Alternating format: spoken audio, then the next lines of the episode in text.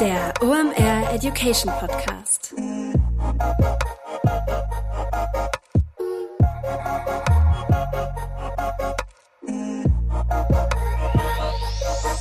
Es ist mal wieder Montag, Zeit für eine neue Folge OMR Education. Mein Name ist Rolf Herrmann, ich bin der Chefredakteur der OMR Reports. Heute Jahresauftaktgespräch mit Florian Litters zum Thema Facebook-Meta-Advertising, wie es ja jetzt heißt. Wir reden darüber, wie schlimm ist 2021 nach iOS und Co. halt noch geworden und worauf darf man sich 2022 einstellen. Äh, Flo hat da echt steile Thesen aufgestellt. Einer davon ist Full Funnel ist tot. Welche dabei noch sind, das verrate ich euch gleich. Jetzt erstmal der Präsenter der heutigen Episode. Und das ist diesmal ein Hinweis in eigener Sache. Wir haben es wieder getan. Zum ersten Mal im Jahr 2022 haben wir einen neuen OMR Report rausgeballert. Und den gibt es druck- bzw. pixelfrisch im Report Shop. Und es geht um das Thema Gen Z. Als wir uns mit dem Thema beschäftigt haben, haben wir sehr häufig in ablehnende Gesichter von alten weißen Männern geguckt, die so Sachen sagten wie, ja, das ist für uns nicht mehr relevant, das muss ich nicht verstehen und ähnliche Dinge. Da haben die aber nicht recht, denn die Gen Z ist für euch Marketer da draußen sehr relevant. Die Gen Z, das sind Menschen mit Geburtsjahrgängen 95 bis 2010 und die machen alleine in Deutschland fast genauso viel Anteil an der Bevölkerung aus wie die Generation der Boomer. Und die sind im Marketing ähm, noch überhaupt nicht erschlossen. Nur 15 Prozent der Gen Zler fühlen sich vom Marketing richtig abgeholt. Da könnt ihr also noch richtig punkten und das ist ein richtig gutes Invest in die Zukunft. Warum? In zehn Jahren, das klingt weit weg, ist es aber nicht. Denkt da mal an die Produktionszyklen in der Automobilindustrie oder ähnlichen Sachen, wird jeder dritte Konsument auf dieser Welt aus dieser Generation kommen. Das heißt, es lohnt sich definitiv, sich mit diesen Menschen zu beschäftigen, denn die sind tiefgründiger, als du denkst und es ist ein richtig spannendes Feld. Wir haben diesmal krasse 15 Expertinnen und Experten für euch zusammengebracht, die euch die Gen Z näher bringen und erklären, wie man richtig gutes Marketing für die macht. Da immer eine Menge bei, Downloads, Checklisten, das kennt ihr mal von uns und ein richtig spezielles Kapitel und zwar geht es da um HR und Recruiting, denn die Gen Z ist die Antwort auf den Fachkräftemangel. Wenn du die aber heiern willst, also Menschen aus der Gen Z, musst du dir schon was einfallen lassen und das erklären wir dir auch in diesem OMR Report. Den findest du unter omr.com slash report, das wisst ihr. Und jetzt wieder im Chor, der Gutscheincode Warenkorb bringt dir auch noch 10% Rabatt auf deinen OMR Report. Also nutzt die Chance, hol dir das Ding und erschließe neue Zielgruppen. Ihr wisst, wenn Flo zu Gast ist, dann wird's richtig kompetent, was das Thema Facebook bzw. Meta-Advertising angeht. Wir haben das versucht, im Podcast als Meta relativ konstant durchzuziehen. Die eine steile These von ihm habe ich eben schon rausgehauen und zwar irgendwie Full Funnel ist tot. Außerdem hat er die Zukunft von Instagram skizziert. Richtig spannend. Er sagt ja, irgendwie geht so ein bisschen in die Richtung, dass Instagram bald so aussieht wie das neue TikTok. Da haben wir mal überlegt, was da für Optionen dann eben halt so dranhängen. Und vor allem haben wir am Schluss auch rausgearbeitet, ähm, dass das Creative das neue Targeting ist im Meta-Advertising. Also richtig spannende Ansätze und ihr kennt Flo, das ist nicht nur immer der Blick in die Kristallkugel, sondern gibt es auch direkt ja die perfekte Handlungsempfehlung, die Strategie und die äh, ja, Blaupause hier auf der Tonspur direkt mit dazu. Es lohnt sich also mal dran zu bleiben, wenn ihr im Metaversum irgendwelche Ads schaltet. Wir starten rein in die Episode Meta Ads Recap 2021, Ausblick 2022 mit Florian Litters. Viel Spaß! Moin Flo, schön, dass du da bist. Schönen guten Tag, Rolf. Schön, dass ich wieder da sein darf. Wir reden heute über, ja, sagen wir Facebook oder sagen wir Meta? Ich ja, ich stolper, ich stolper da auch noch immer drüber, ich weiß es nicht. Ähm, uns darf ich jetzt offiziell Meta-Business-Partner Partner nennen, von dem her äh, würde ich sagen, wir nennen das Meta als Plattform, ja. Ja, ich werde das nicht durchhalten. Also ihr wisst, wenn wir über Facebook oder Meta reden, dann wisst ihr, was gemeint ist. Aber in guter alter OME Education Tradition, ähm, dann äh, sag doch mal, wer du bist, was du da machst und was man so als Meta Business Partner so macht. Ja, ich eine geile Idee mit dir über Facebook Ads zu reden. Ich halte es kurz, genau. Also ich bin Florian, schön, dass ich wieder hier sein darf. Äh, wir sind Meta Business Partner, das schon seit einigen Jahren und äh, unser Fokus ist äh, Performance Advertising auf der Werbeplattform von Meta, das heißt auf Facebook und Instagram äh, unter anderem. Und äh, genau, wir helfen da E-Com und D2C äh, Brands dabei, quasi über die Plattform zu wachsen. Und ich darf schon seit einiger Zeit auch hier auf dieser Welle äh, unsere Insights dazu teilen. Und das freue ich mich auch heute wieder tun zu dürfen. Und ich glaube, wir haben insgesamt fünf Reports miteinander geschrieben. Und ähm, ja, wie gesagt, wie immer mein, äh, ja, mein, mein Subtitle zu dir, ähm, Kurzwahltaste 1, wenn es um das Thema jetzt Meta Advertising geht. Ich hab's geschafft, aber okay, äh, genug rumgeblödelt, lass uns mal in den Content reinstarten. Wir wollen ja so ein kurzes Recap von 2021 machen und schauen, was so 2022 beim Thema Meta-Facebook Advertising so passiert. Da bei dir noch Licht brennt, äh, lohnt sich das Business also noch, trotz iOS 14 und Co. Ja, ganz so schlimm kam es da doch nicht, wie man äh, vielleicht in der einen oder anderen Situation gedacht hat. Tatsächlich, das Licht ist nicht ausgegangen, äh, trotz allen äh, Wandels, den wir letztes Jahr erlebt haben. Und äh, wir haben uns ja im Vorgespräch auch gesprochen, letztes Jahr, Anfang des Jahres war ich äh, deutlich äh, unentspannter, als ich es jetzt bin, ähm, weil äh, mir da irgendwie schon klar war, okay, da wird was ganz Großes auf uns zukommen. So kam es dann auch. Und Fun Fact, es war noch größer, als ich es erwartet hatte. ähm, ja, und am Ende kann man, glaube ich, das Jahr 2021 damit zusammenfassen, äh, mit vermutlich aus meiner Sicht, und ich mache das jetzt schon ein paar Jahre, dem größten Wandel, den ich auch selbst jemals erlebt habe in diesem Game, äh, getrieben durch das iOS-Update und getrieben durch die Tatsache, dass wir anders mit Daten umzugehen haben und vor allem mit weniger Daten umgehen müssen, um Dinge zu bewerten, um äh, Kampagnen umzusetzen und Kampagnen zu strukturieren. Und das ist so ein roter Faden, der sich vermutlich auch noch ganz lange so weiter durchziehen wird. Wir haben das ja mit dir zusammen ja hier im Podcast so Schritt für Schritt begleitet. Also wir haben ja eigentlich so quartalsweise mal miteinander gesprochen und mal so reingehört, was hat sich denn da so verändert. Zieh doch jetzt mal so Bilanz, mal rückblickend vielleicht immer auf diese ja, riesen Shopping-Events, die ja in Q4 immer anstehen, also die Black Friday und das Weihnachtsgeschäft. Wie ist das gelaufen? Also ich glaube grundsätzlich eine Sache hat sich nicht verändert und äh, das ist die Tatsache, dass ähm, die Werbeplattform von Meta, äh, damit also Facebook und Instagram primär, äh, nach wie vor der in vielen Fällen der stärkste und performanteste Kanal äh, im Push-Advertising sind. Ähm, jetzt von den Social-Kanälen halt primär eben gesprochen. Also das hat sich tatsächlich nicht verändert. Man muss ja auch sagen, auch alle anderen Plattformen haben ja mit äh, den Themen, die durch das iOS-Update primär angestoßen wurden, also Datenverlust und ein großer, großer äh, eine große Bewegung Richtung Privacy. Damit hat ja auch ein TikTok und Co. zu kämpfen. Das ist, äh, glaube ich, ganz klar. Von dem her, das hat sich nicht verändert. Ich glaube, Facebook äh, oder Meta, die Werbeplattform, ich muss mich auch noch dran gewöhnen, ist nach wie vor einer der spannendsten äh, Kanäle und der performanteste Kanal. Und das, glaube ich, war eben halt auch in den allermeisten Fällen, zumindest in oder während äh, des äh, wie du schon des Öfteren genannt hast, äh, äh, Super Bowls im Online-Marketing, also während äh, Black Friday und äh, dem Weihnachtsgeschäft so. Äh, und wenn eben eine gewisse Anpassung an die neue Realität oder an die ähm, gewandelte Situation stattgefunden hat, äh, dann war der Black Friday auch äh, 2021 noch super, super erfolgreich oder Q4 an sich super erfolgreich. So ein paar Dinge haben sich halt grundlegend geändert. Die Gesamtsituation A auf der Plattform, der Datenverlust, das Konsumentenverhalten hat sich geändert von 2022 zu 2021. Die Corona-Situation war eine andere. Und wenn man diese ganzen Faktoren berücksichtigt, dann äh, ist es natürlich schwierig, einen 1 zu 1 Vergleich anzustellen, ganz klar mit 2020. Aber im Großen und Ganzen, ähm, ja, war das nach wie vor super erfolgreich. Und ein Beispiel, was ich damit meine, sich eben der neuen Realität anzupassen, ist, ja, so ein bisschen loszulassen von der Tatsache, dass Retargeting äh, so die Kernstrategie darstellt dessen, was du auf der Plattform tust. Weil meine These, die ich ja schon auch hier äh, bei, bei dir schon aufgestellt habe, ist, dass Retargeting ausstirbt. Und das hat man eben auch schon letztes Jahr eben äh, 2021 am Black Friday stark gesehen. Wer seine Strategie ausschließlich auf Retargeting aufgebaut hat oder größtenteils auf Retargeting aufgebaut hat, der hatte vermutlich keinen so erfolgreichen Black Friday. Ähm, wer aber da schon so ein bisschen ja in die neue Welt reingedacht hat und äh, äh quasi primär eben auf größere Zielgruppen, auf ein konsolidierteres Setup, auf rein technisch gesprochen Neukundenzielgruppen gesetzt hat, ja, der hatte vermutlich auch ganz gute Ergebnisse äh, während Q4. Kannst du ganz kurz zusammenfassen für jemand, der vielleicht immer nicht die letzten Episoden gehört hat, was es mit dem Datenverlust auf sich hat, beziehungsweise was die Kernauswirkungen der ganzen Geschichte sind?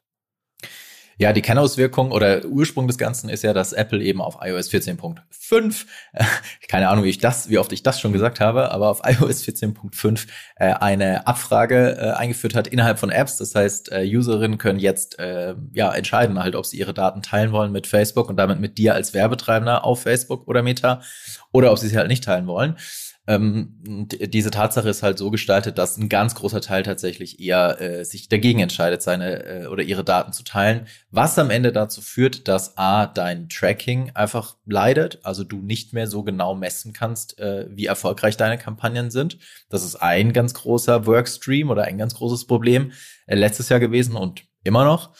Äh, und das andere große Problem ist, dass durch äh, ja durch eben das Nicht-Einverständnis, also durch das Opt-out am Ende dann äh, Dinge wie Website-Retargeting nicht mehr funktionieren können, weil es keine Erlaubnis mehr gibt, sozusagen dann äh, diese Userin oder den User halt in der Zielgruppe, eine Retargeting-Zielgruppe von einer Webseite hinzuzufügen.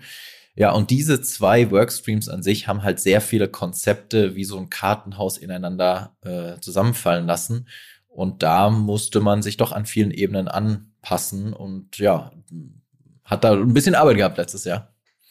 Dann danke für nochmal für die Zusammenfassung, weil dann macht es ja voll Sinn, was du eben gesagt hast, eben halt, dass eben halt jetzt auch im Black Friday ja Retargeting gar nicht mehr so gut funktioniert hat. Also weil ich denjenigen, der auf meiner Website war, ja gar nicht mehr ansprechen konnte, weil ich gar nicht mehr weiß, wer war da und wie erreiche ich den wieder. Ja, ganz genau. Also die ganz große Auswirkung oder die wahrscheinlich allergrößte Auswirkung des iOS-Updates, äh, neben der Tatsache, dass halt die, das Tracking an sich schwieriger wurde und du an sich weniger tracken kannst, also messen kannst beispielsweise, wie viele Verkäufe entstehen infolge deiner Kampagnen, äh, dass wahrscheinlich äh, eben der Impact, den die allermeisten sehr stark gespürt haben, ist, dass Retargeting an sich nicht mehr so gut funktioniert wie davor und die Preise im Retargeting, also in Facebook-Sprache dann ausgesprochen der CPM, äh, in, in galaktische Höhen teilweise äh, geschossen ist, ähm, dass selbst eine höhere Conversion Rate, die man in der Retargeting-Zielgruppe annehmen kann, das Ganze nicht mehr ausgleicht. Ähm, und das ist ein ganz großes Problem äh, in ganz vielen Fällen gewesen und das ist eine Tatsache, an der man ähm, ja schrauben muss, sagen wir es mal so. Und das ist für mich tatsächlich auch der allergrößte Hebel, wie man mit dem iOS-Update äh, Update umgehen sollte oder der Tatsache, wie die Datenlage ist, umgehen sollte. Es gibt einfach keine technische Wunderwaffe gegen diese Situation. Und ja, es gibt irgendwelche abgefahrenen, meinetwegen Fingerprinting-Tools, die vielleicht ein bisschen Datensichtbarkeit zurückbringen. Aber das ist halt ein Short-Term-Hack aus meiner Sicht für eine, für eine langfristige Entwicklung, gegen die man sich stellt. Und um sich halt anzupassen, äh, ist die Antwort auf zwei Ebenen zu suchen aus meiner Sicht. Ebene eins: wie baust du deine Kampagnen und äh, wie granular baust du deine Kampagnen sozusagen oder eben halt nicht. Und Ebene zwei ganz klar das Thema Werbemittel und Creative. Also können wir eigentlich sagen, Full Funnel ist tot und mit der Episode aufhören. ja, sozusagen schon. Ja. nee, ist so. Und da muss ich tatsächlich auch sagen, ähm, äh, das tut natürlich auch weh, äh, wenn man, wenn man solche Erkenntnisse hat oder wenn man sowas dann realisiert und, und irgendwie weiß, okay, ich selbst, und du kennst ja unsere Reports besser wahrscheinlich als viele andere, weil äh, wir beide ja auch äh, die Facebook-Reports zusammen äh, ja, aufbauen durften. Und du weißt ja, an wie vielen Stellen auch ich äh, das Full-Funnel-Setup immer gerne gezeigt habe als, mhm. äh, als Vorgehensweise und als eine Art Bauplan. Und das war ja auch lange Jahre so, dass ein Full-Funnel-Setup für äh, deinen Ad-Account ich will jetzt mal nicht sagen Must-Have-Setup war, aber schon ein Setup war, was sehr, sehr gut funktioniert hat. Äh, und das dann aufzugeben, das schmerzt in gewisser Weise, weil das bedeutet ja, ich muss ja ganz viele Dinge neu lernen. Und ich glaube, wenn man das realisiert hat schon mal und da in gewisser Weise so ein bisschen loslässt, dann hat man es auch schon mit einem Fuß geschafft, in die richtige Richtung zu laufen. Und ja, man kann sagen, in einigen Fällen ist das Full-Funnel-Setup einfach schlichtweg gestorben. Das gibt's nicht mehr. Ähm, in manchen Accounts, und das sind eher die Accounts, die halt ein höheres Datenvolumen haben, also mehr Datenpunkte insgesamt generiert werden können, da gibt's das schon noch und da funktioniert das dann schon noch in Teilen, so wie es früher auch funktioniert hat.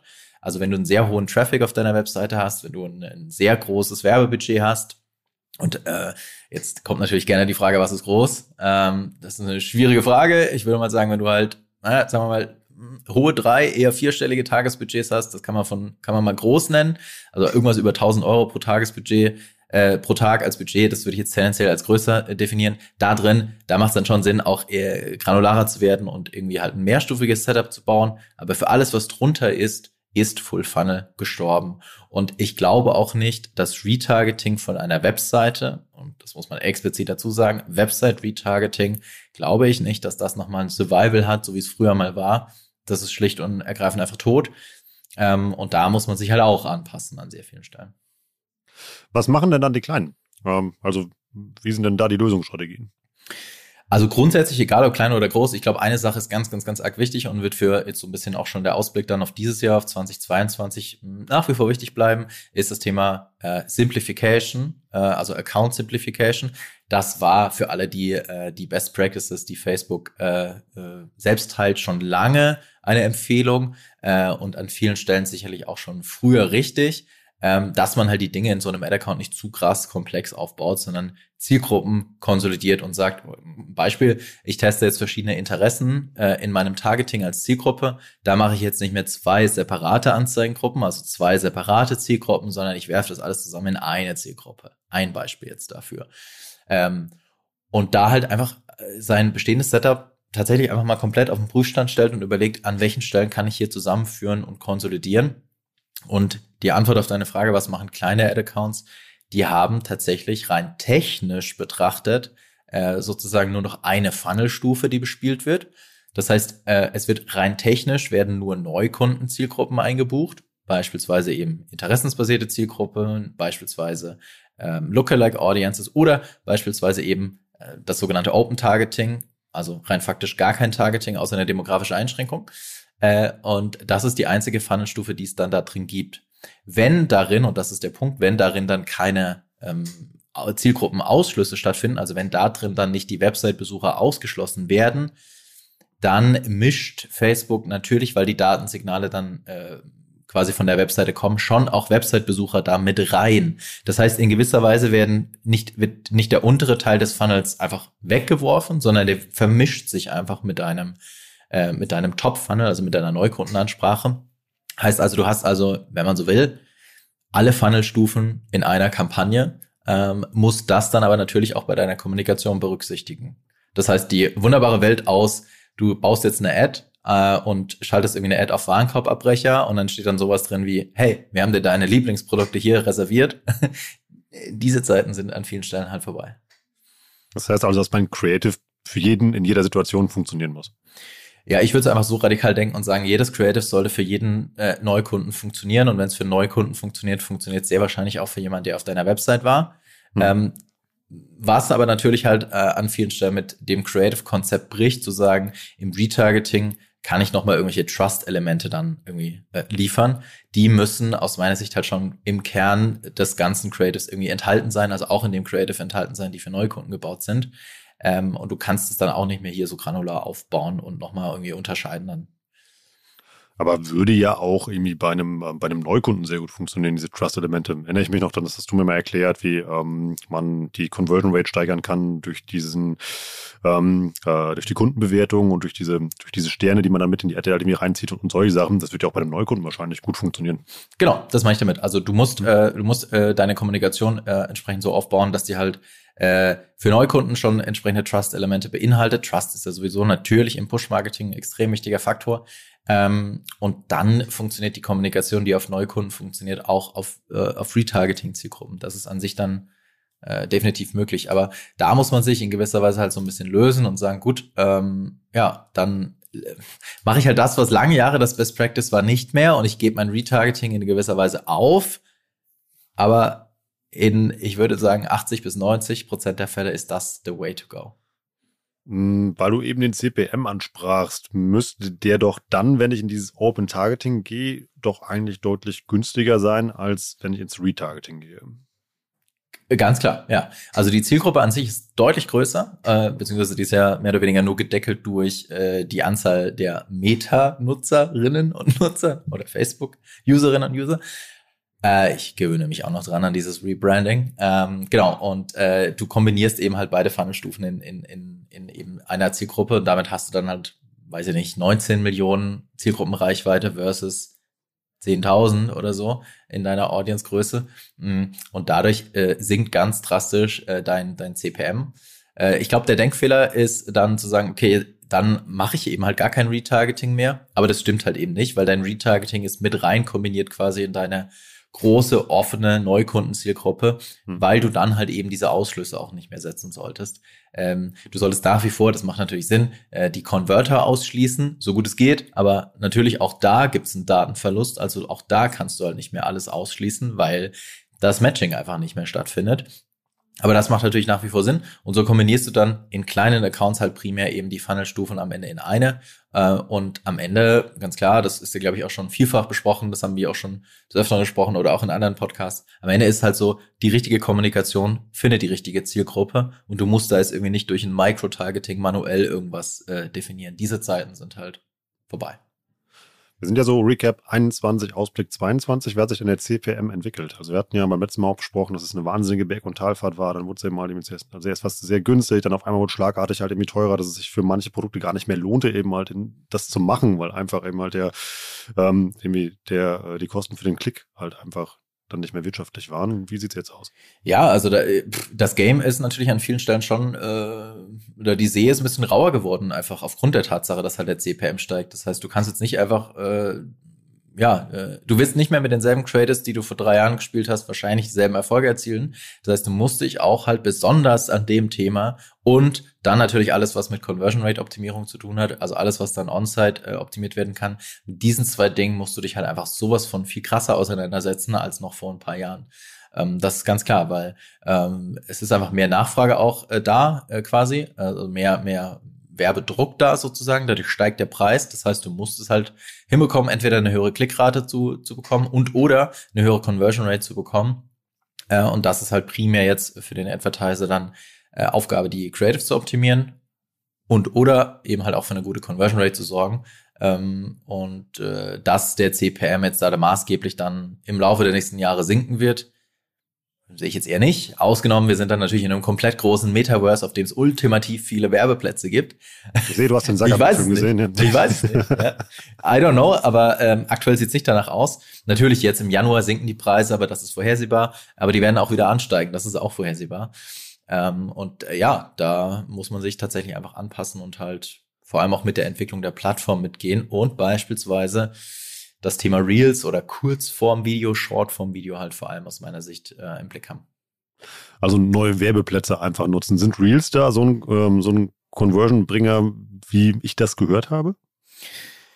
Ja, nicht nur neue Werbeplätze nutzen, also ja, Reels an sich in der Instagram-App, äh, die sind ja an sich schon ein neuer Werbeplatz, das stimmt. Das heißt, da dazwischen erscheint jetzt ja auch Werbung innerhalb von Reels. Ähm, aber mir geht's gar nicht so sehr nur um diesen Werbeplatz an sich, sondern mir geht's eher um das Content-Format an sich, also um dieses Kurzform-Videoformat. Und äh, das ist tatsächlich ähm, aus äh, unserer Sicht so eins der heißesten Formate. Und ich glaube auch, aber auf der anderen Seite halt auch eins der Formate, ähm, an das sich sehr viele Werbetreibende noch anpassen müssen. Ähm, es hat damals, es klingt so ein bisschen wie der, der Opa erzählt wieder von früher, das hat damals bei Stories schon eine Weile gedacht, dass man die Kommunikation aus einem äh, Feed rausheben musste in ein vertikales Story-Format. Und jetzt von Stories zu Reels ist es halt nochmal so ein bisschen eine Transition und nochmal ein Schritt, weil jetzt muss man auf einmal schnelle Cuts, Overlays und halt eine kreative Kommunikation haben. Ähm, das dauert noch eine Weile und äh, ich sehe da aber eine extrem große äh, Chance. Und das Interessante eben ist, Reels äh, das Content-Format, das Kurzform-Video-Format funktioniert äh, tatsächlich auch im Feed bei Facebook äh, in älteren Zielgruppen, jetzt mal ganz stereotypisch, äh, tatsächlich ultra gut äh, und schafft da halt auch nochmal extrem viel mehr Aufmerksamkeit als jetzt irgendwie halt, äh, keine Ahnung, ein klassisches Video, sagen wir es mal so. Das ist echt spannend, dass es eben halt auch irgendwie dann im, im Facebook-Feed so gut funktioniert. Also dann ähm, ist die Brand dann der, der Videoabsender und man verlängert dann den organischen Content als Ad oder wozu willst du raten? Ja, also auf unserer Seite, ähm, wir produzieren entsprechend dann die Videos für, für dieses Format im 9 zu 16 Format, aber äh, machen davon dann auch immer Adaptionen im 4 zu 5 Format. Hm. Also 4 zu 5 Videoformat und das 4 zu 5 Videoformat kann eben dann halt auch im Feed bei Facebook oder bei Instagram ausgespielt werden. Genau, und damit ist dann halt klar die Brand der Absender und äh, wir können mit dem Content-Format, was ursprünglich halt aus Reels kommt, alle Platzierungen spielen. Also dann nicht nur den TikTok kopieren und bei Reels hochladen. Ja, nee, tatsächlich nicht. Und äh, es ist auch nochmal, es ist wirklich nochmal ein ganz, ganz, ganz großer Unterschied. Ähm, organisch TikTok oder organisch Reels und ähm, Ads auf äh, Reels und Ads auf TikTok. Es stimmt natürlich und es ist 100% richtig zu sagen, naja, macht jetzt keinen Sinn. Äh, ich spreche jetzt ein bisschen über TikTok, äh, auf TikTok irgendwelche Ads hochzuladen, sondern man sollte schon TikToks machen und nicht Ads, so wie TikTok das ja auch selbst sagt. Das ist absolut korrekt und absolut richtig. Aber du kannst halt nicht jeden Trend, der organisch funktioniert, eins zu eins irgendwie auf eine Ad kopieren. So, da fehlt es einfach noch an vielen kommunikativen Schritten. Das heißt, du musst da noch eine Transferleistung hinbekommen und überlegen, wie schaffe ich jetzt irgendwie diesen Transfer aus, naja, organisch diese, diese Art von Content zu haben, auf der anderen Seite halt auch noch irgendwie mein Produkt zu platzieren, am Ende noch ein Call to Action reinzupacken, noch ein paar Trust-Elemente, äh, das muss natürlich noch mit dabei sein, sonst äh, funktioniert es halt auch nicht, ja. Und das ist bei Reels das gleiche Vorgehen wie bei wie von TikTok, was du gerade beschrieben hast, oder gibt es da andere Erfahrungswerte, die du hast? Also aus meiner Sicht ein, ein, eine Sache ist total interessant. Also wer eben halt auch bei TikTok unterwegs ist und aus meiner Sicht ist TikTok nach Facebook der zweitrelevanteste Kanal, ganz klar, auch im Performance-Bereich, also was auch Performance wirklich anbelangt, die auch am Ende rauskommt. Das ist definitiv äh, auf TikTok zu finden und äh, da wird sicherlich auch noch viel Spannendes kommen. Und jetzt rein aus Produktionsgesichtspunkt macht es halt sehr viel Sinn zu belegen, ähm, ich baue mein Video ähm, mit TikTok quasi primär äh, als, als Gedanke oder mit, mit TikTok als Ziel für meinen Content, weil du kannst ganz klar den Content von TikTok zu Reels, von Reels zu Feeds bei Facebook beispielsweise recyceln, aber du kannst halt nicht den Content von Instagram immer zumindest auf äh, TikTok recyceln. Also unsere Gedanken sind eigentlich bei Videocontent fast ausschließlich auf Shortform-Video, äh, weil das lässt sich mittlerweile halt überall hin recyceln und umgekehrt funktioniert es halt nicht. Genau, und äh, ja, somit ist, ist ein ganz klarer Fokus dieses Jahr, glaube ich, schon auch ganz klar auf dem Thema. Und ich finde, was man bei Instagram ja organisch auch sieht in der App, ist, dass sich ein Instagram aus meiner Sicht dieses Jahr zum TikTok entwickeln wird. Und zwar brutal stark. Der Feed wird aus meiner Sicht sehr bald, meine Vermutung, sehr bald so aussehen wie, der, wie die For You-Page auf TikTok. Glaubst du? Glaube ich auch, ja. Also glaube ich ganz stark sogar, ja. Das sieht man jetzt schon, dass der Feed bei Instagram maximal stark aus Videos besteht, aus Reels besteht, hm. die im 4 zu 5 Format im Feed erscheinen. Und ich glaube, die, die Geste, wie man durch Reels wischt oder durch TikTok wischt, das wird früher oder später der Instagram-Feed sein. Würde ja bedeuten, wenn wir jetzt mal so ein bisschen orakeln, dass sich ja auch die ganze Plattform stärker verändert. Also weil ja eigentlich irgendwie äh, Instagram als Mecker des Influencer-Creator-Marketings oder irgendwie auch irgendwie Instagram-Shopping, was man da ja so gesehen hat, was da kommt. Ähm, das funktioniert ja nur bedingt in so einem Short-Video-Format. Ja, würde ich so nicht sagen. Ich glaube, es hängt dann davon ab, wie der, wie der äh, Feed an sich funktioniert. Also bei TikTok an sich ist ja eine Followerschaft jetzt, nee, vielleicht könnte man sagen, nicht so wertvoll wie auf Instagram. Ähm, kommt jetzt demnach dann darauf an, wie halt der Feed bei Instagram aussieht. Aus meiner Sicht. Ähm, und ähm, Influencing kann ja genauso gut in einem Shortform-Video funktionieren ähm, oder halt in der Story, klar, aber funktioniert ja, ist halt eine andere Art und Weise, eine Geschichte am Ende zu erzählen. Kurze Unterbrechung, wieder in eigener Sache, denn wir machen euch in diesem Frühling richtig schlau. Das ist in der Episode mit Flo jetzt immer mal wieder durchgeblitzt, wie wichtig das Thema Reporting und Daten ist, wenn du dich heutzutage mit Facebook-Meta-Advertising beschäftigst, denn das ist ja nicht einfacher geworden, das haben wir hier schon häufig diskutiert. Wir helfen euch dabei, euer Datensetup richtig aufzusetzen und zwar mit der OMR Academy und da gibt's ein Update für den Kurs Digital Marketing Analytics, denn den gibt es ab jetzt auf Englisch. Das heißt, wenn du die Inhalte lieber auf Englisch konsumieren möchtest oder jemand in deinem Team hast, wo du sagst, hey, guck mal, da ist die Arbeitssprache Englisch, das ist jetzt möglich, schick den gerne in die OMR Academy. Die startet am 11.3.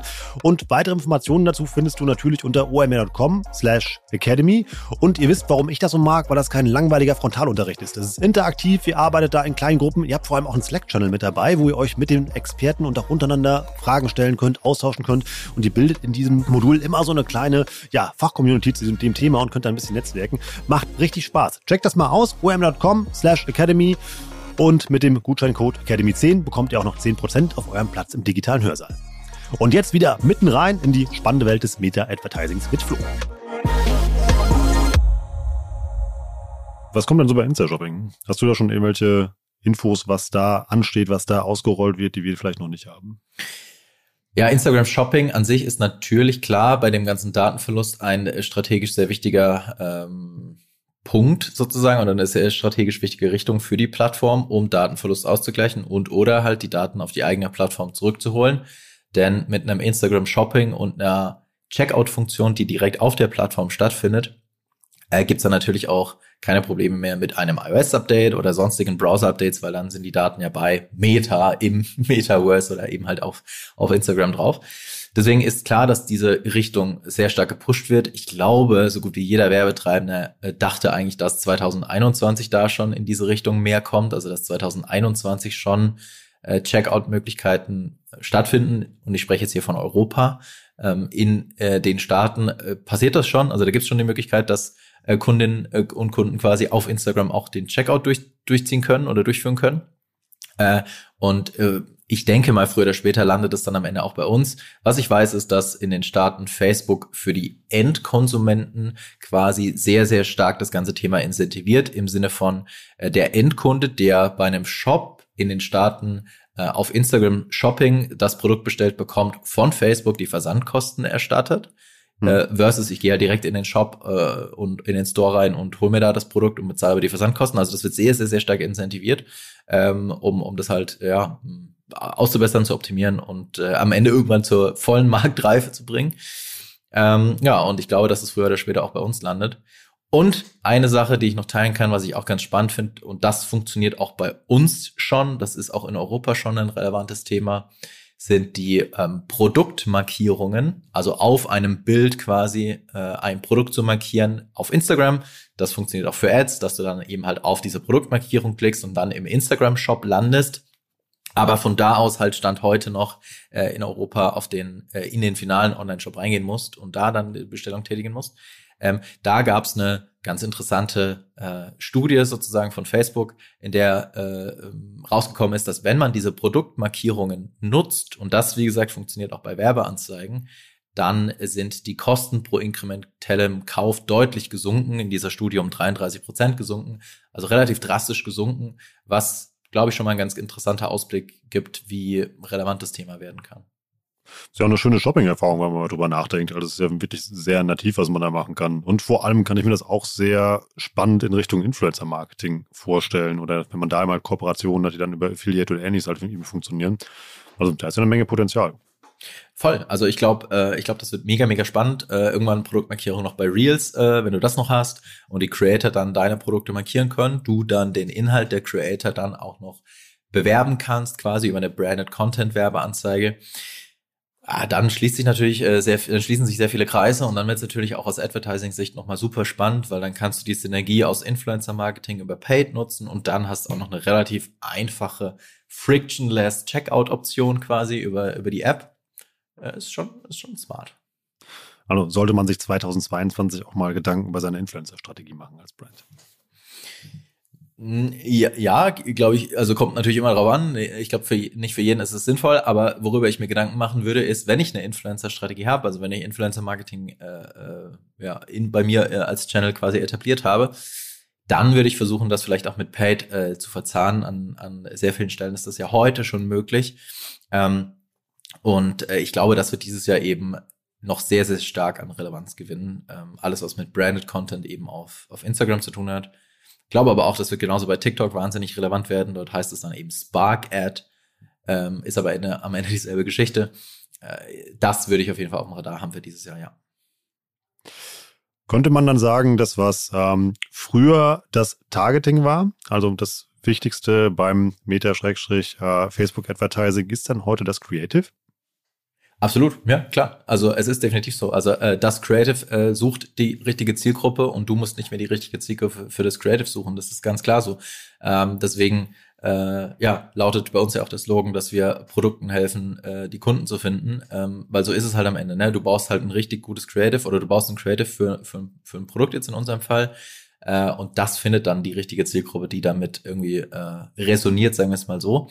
Äh, und du musst einfach nicht mehr dann äh, im Maschinenraum irgendwie ein Targeting definieren und so weiter und so fort. Also diese Zeiten sind wirklich vorbei.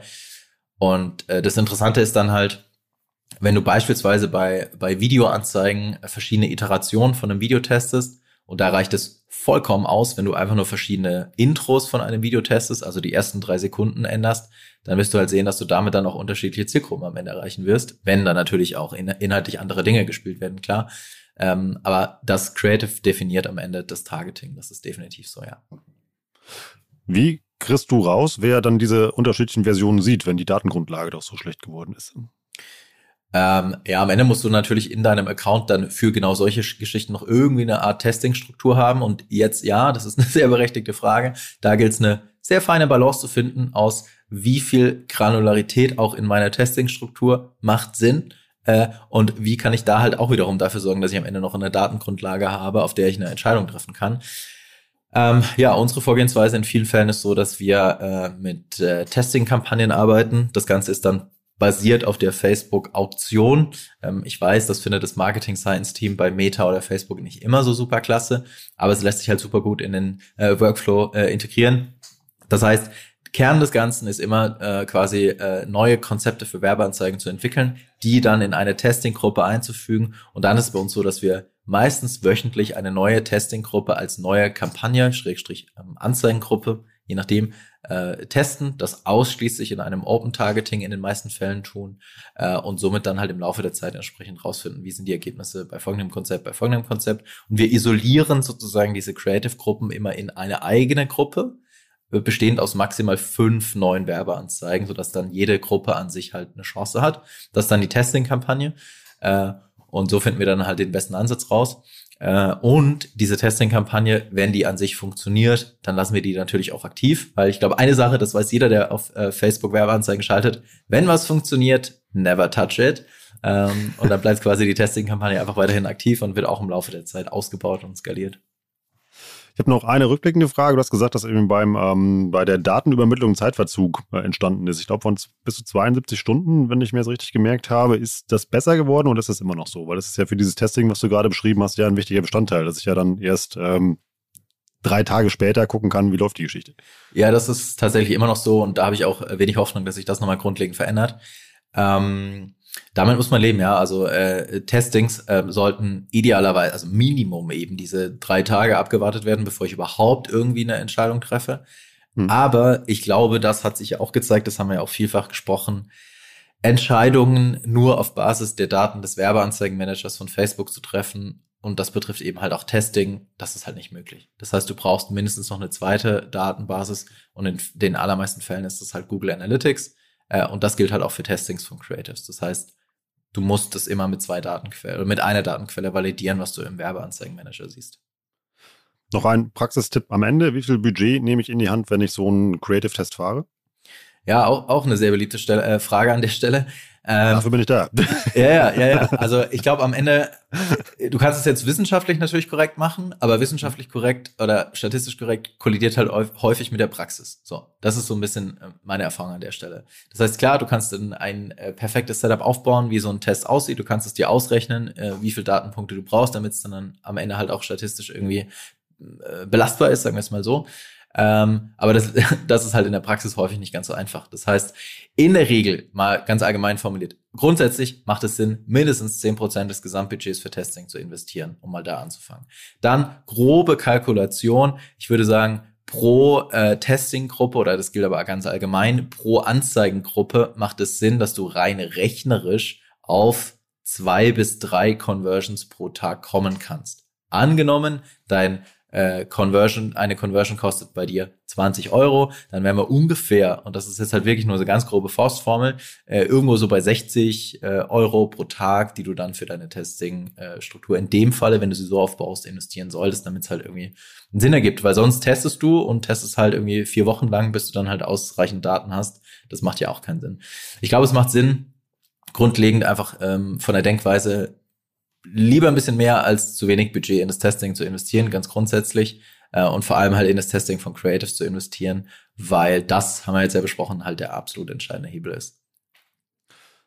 Flo, danke für diesen Ausblick 2022. Ähm, jetzt soll noch mal einer sagen, es wird langweilig. Ich nehme als zentrale Punkte mit. Full Funnel ist tot. Instagram sieht demnächst aus so wie TikTok und kombiniert also eine Amazon Prime Variante für ähm, ja, Versandkosten frei nach Hause, wird vielleicht ja. auch mal irgendwann mal kommen. Und ähm, ja, Creatives sind das neue Targeting. Das sind doch drei schöne Schlagzeilen, über die ihr da draußen nachdenken könnt. Ähm, sagt mal, ob wir hier jetzt nur Quatsch besprochen haben oder ob ihr das ähnlich seht wie Flo. Ich freue mich über eure Statements, Meinung und Feedback zur Episode, wie immer auf LinkedIn oder wir uns sonst auch immer treffen. Flo, danke für die vielen Insights und für diese vielen Impulse, über die wir alle jetzt mal nachdenken können. Und ich freue mich, was da so mit dir und auf Meta-Facebook 2022 so passiert. wir sehen uns im Metaverse. Ciao, Flo. Ciao. Das war wieder richtig spannend. Ich habe eine Menge gelernt. Ich hoffe, ihr auch. Und wenn das keine frischen Impulse für euer Facebook oder Meta-Advertising bringt, dann weiß ich es auch nicht. Das wäre was, was mich mal interessieren würde.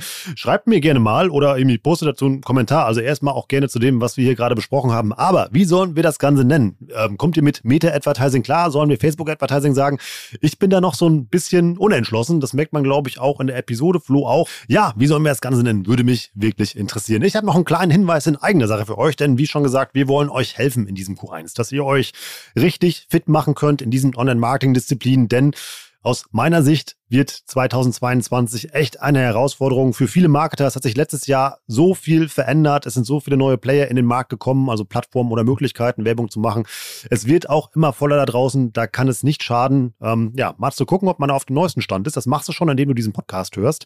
Aber ähm, neben den Reports und äh, der OMR Academy haben wir ja auch noch das Deep Dive Format. Das sind Webinare, die bestehen so aus sechs bis acht Sessions. Das macht zum Beispiel auch Flo. Das heißt, wenn du Flo mal wirklich etwas fragen möchtest oder halt noch tiefer tiefer reingehen willst in das Thema Facebook-Meta-Advertising, da sind wir jetzt wieder bei dem Punkt, wie sollen wir es nennen, dann check doch einfach mal die Termine für die Deep Dives mit Flo oder zu anderen Themen aus. Haben wir auch noch zum Thema Instagram-Marketing, zu Data haben wir Sachen, zu SEO, zu SEA, also ganz viele verschiedene Formate, was da draußen so los ist. Die checkt ihr unter omr.com slash deepdive und auch da habe ich einen kleinen Gutscheincode für euch. Könnt ihr jetzt dreimal raten. Deep Dive 10 bringt euch 10% auf euer Deep Dive Ticket.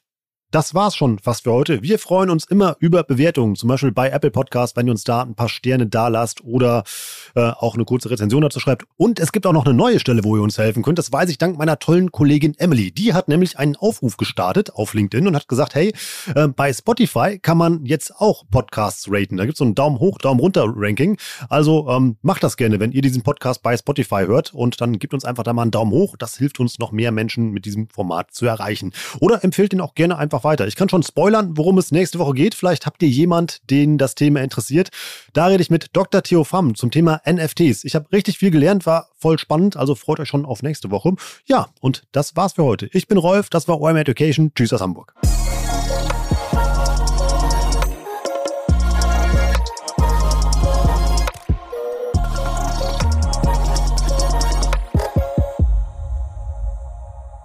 Dieser Podcast wird produziert von Podstars